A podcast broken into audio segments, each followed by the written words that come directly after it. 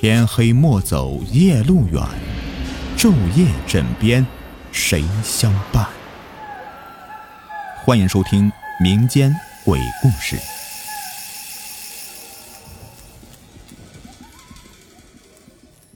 这个故事名字叫做《挖坟得怪病》。我们村谭姓的三个人生了一场怪病，这病怪就怪在白天看似什么症状都没有，可是，一到晚上就来了麻烦，浑身上下说不出来哪里疼痛，哪里难受，到后来鬼哭狼嚎的呻吟，搅得四邻街坊们都不得安宁。那更加奇怪的是什么呢？这三个人的病情竟然一模一样，简直就像是商量好了似的。他们跑遍了周围无数个大大小小的医院，可是啊，所有的医生的诊断都是如出一辙：没病，惊吓过度，回家养养就好了。那这到底怎么回事呢？京九铁路从村子的东边经过，这正好占用了我们村子里谭姓人家的林地。根据上级的政策，每个坟头拨给三百元作为迁葬补助费。谭姓的村民派了三个德高望重的代表，高高兴兴的把这笔补助款给领了回来。回来的路上，三个人边走边议论。叫谭兴的说：“时间很紧，如果这些坟全部迁走，恐怕会来不及。”另外一个叫谭伦的接着说：“这还不好办呢，差一部分，剩一部分不就得了？”第三个叫谭虎的不高兴的问道。那迁谁家的剩谁家的？嘿，这话还用问吗？当然剩下那些没后人的绝户坟了。谭兴说着，这个时候，谭伦、谭虎豁然开朗，高兴的说：“还是你心眼多呀！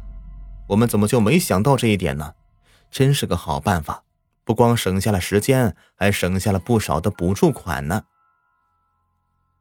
停了一下。他俩又心有疑虑的问道：“哎，可是啊，这笔钱该怎么处理呀？”你真是榆木脑袋呀！悄无声息的，咱三儿个装进腰包不就得了？谭兴不耐烦的说道：“哎，咱这不是占死人的便宜吗？我觉得这不太合适。”谭虎仍旧是不开窍的说着：“现如今呢，活人都照样坑蒙拐骗。”咱占死人的便宜，那叫占呐！这年头可不能太死心眼儿。哎呀，那好，分就分吧。谭虎眨巴眨巴眼睛，眼看天就黑了下来，三个人怀揣着分得的迁葬补助钱，兴冲冲的往回走。忽然，前方大约有三四百米的地方，一片灯火辉煌。三个人诧异的同时，又仔细的分辨了一下，只见到五颜六色的男男女女正穿梭着，忙得不可开交呢。有的跑来跑去，有的吆吆喝喝，还有的在忙前忙后的搬运什么东西。三人商量了一下，哦，此处这么热闹，咱们何不去凑凑？再说了，咱兜里反正有的是钱。看看有没有酒店，咱也好好的喝上他两盅。可是，任凭这三人如何探问，竟没有一个人愿意搭理他们，只是匆匆忙忙的各自的忙活着。即便是那些一边看热闹的闲杂人等，也都是面无表情，一言不发。三人正纳闷呢，只见到一个高大的年轻男子走了过来。他穿着一件藏青色的粗布对襟长衫，裤子是那种旧式的大裤裆粗布裤。尽管他年岁不大，但竟然留着一大把黑黢黢的胡子。更加奇怪的是，他的头后面还扎着一根又粗又长的辫子。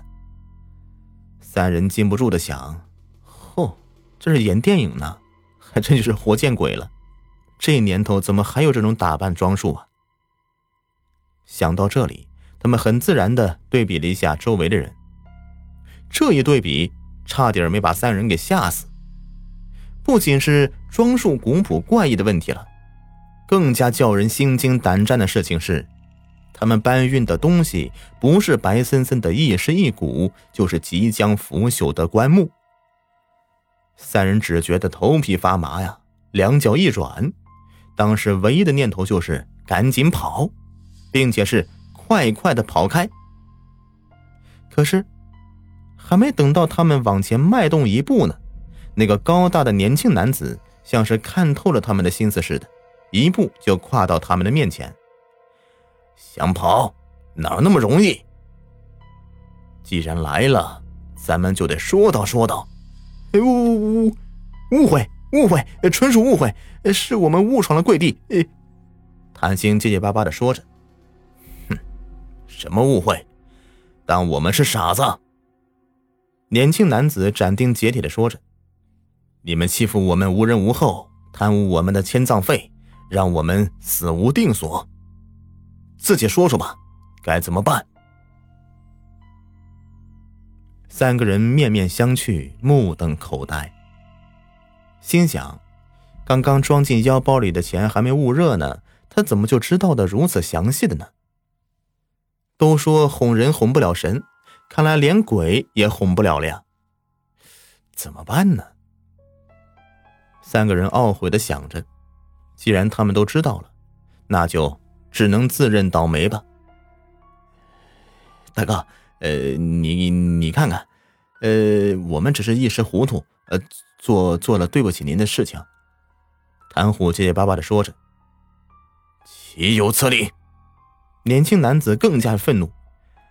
按辈分，你们都应该叫我祖爷爷，你们竟然敢叫我大哥，真是大逆不道！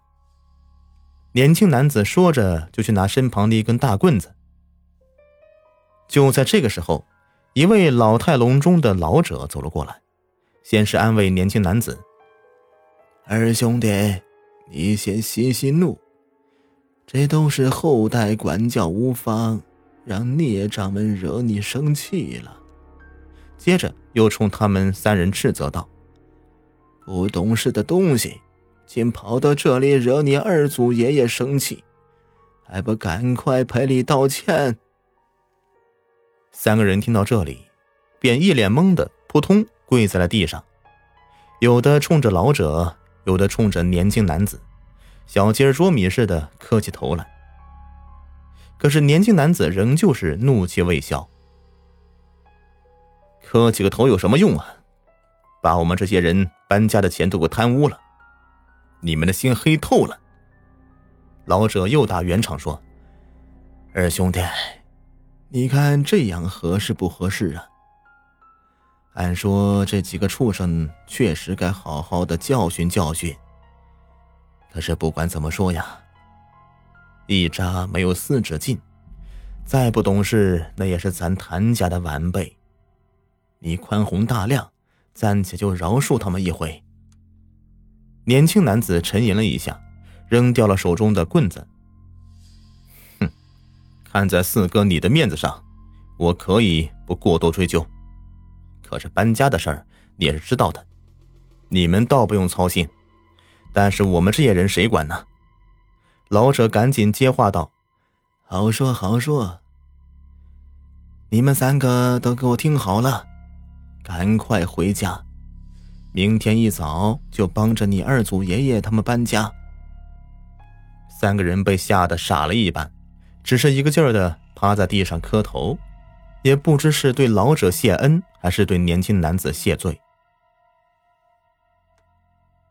不知道磕了多久时间，远方才传来一声鸡叫。磕头如捣蒜的三人，直磕得头晕眼花、天旋地转。谭鑫感到不对劲儿了，他慢慢的抬起头来，一看呢，东方玉晓，他悄悄的捅了捅旁边的两人：“傻瓜，别磕了，天都亮了。”谭伦、谭虎这才偷偷的抬起头来。眼前哪里还有什么老者和年轻男子的身影啊？不仅如此，就连看到的集镇和村庄也不见了，有的只是一座座孤零零的坟墓。本集故事已播完，感谢收听。有喜欢听雨田讲故事的，别忘了送一送月票啊！没有月票的，点点赞，谢谢。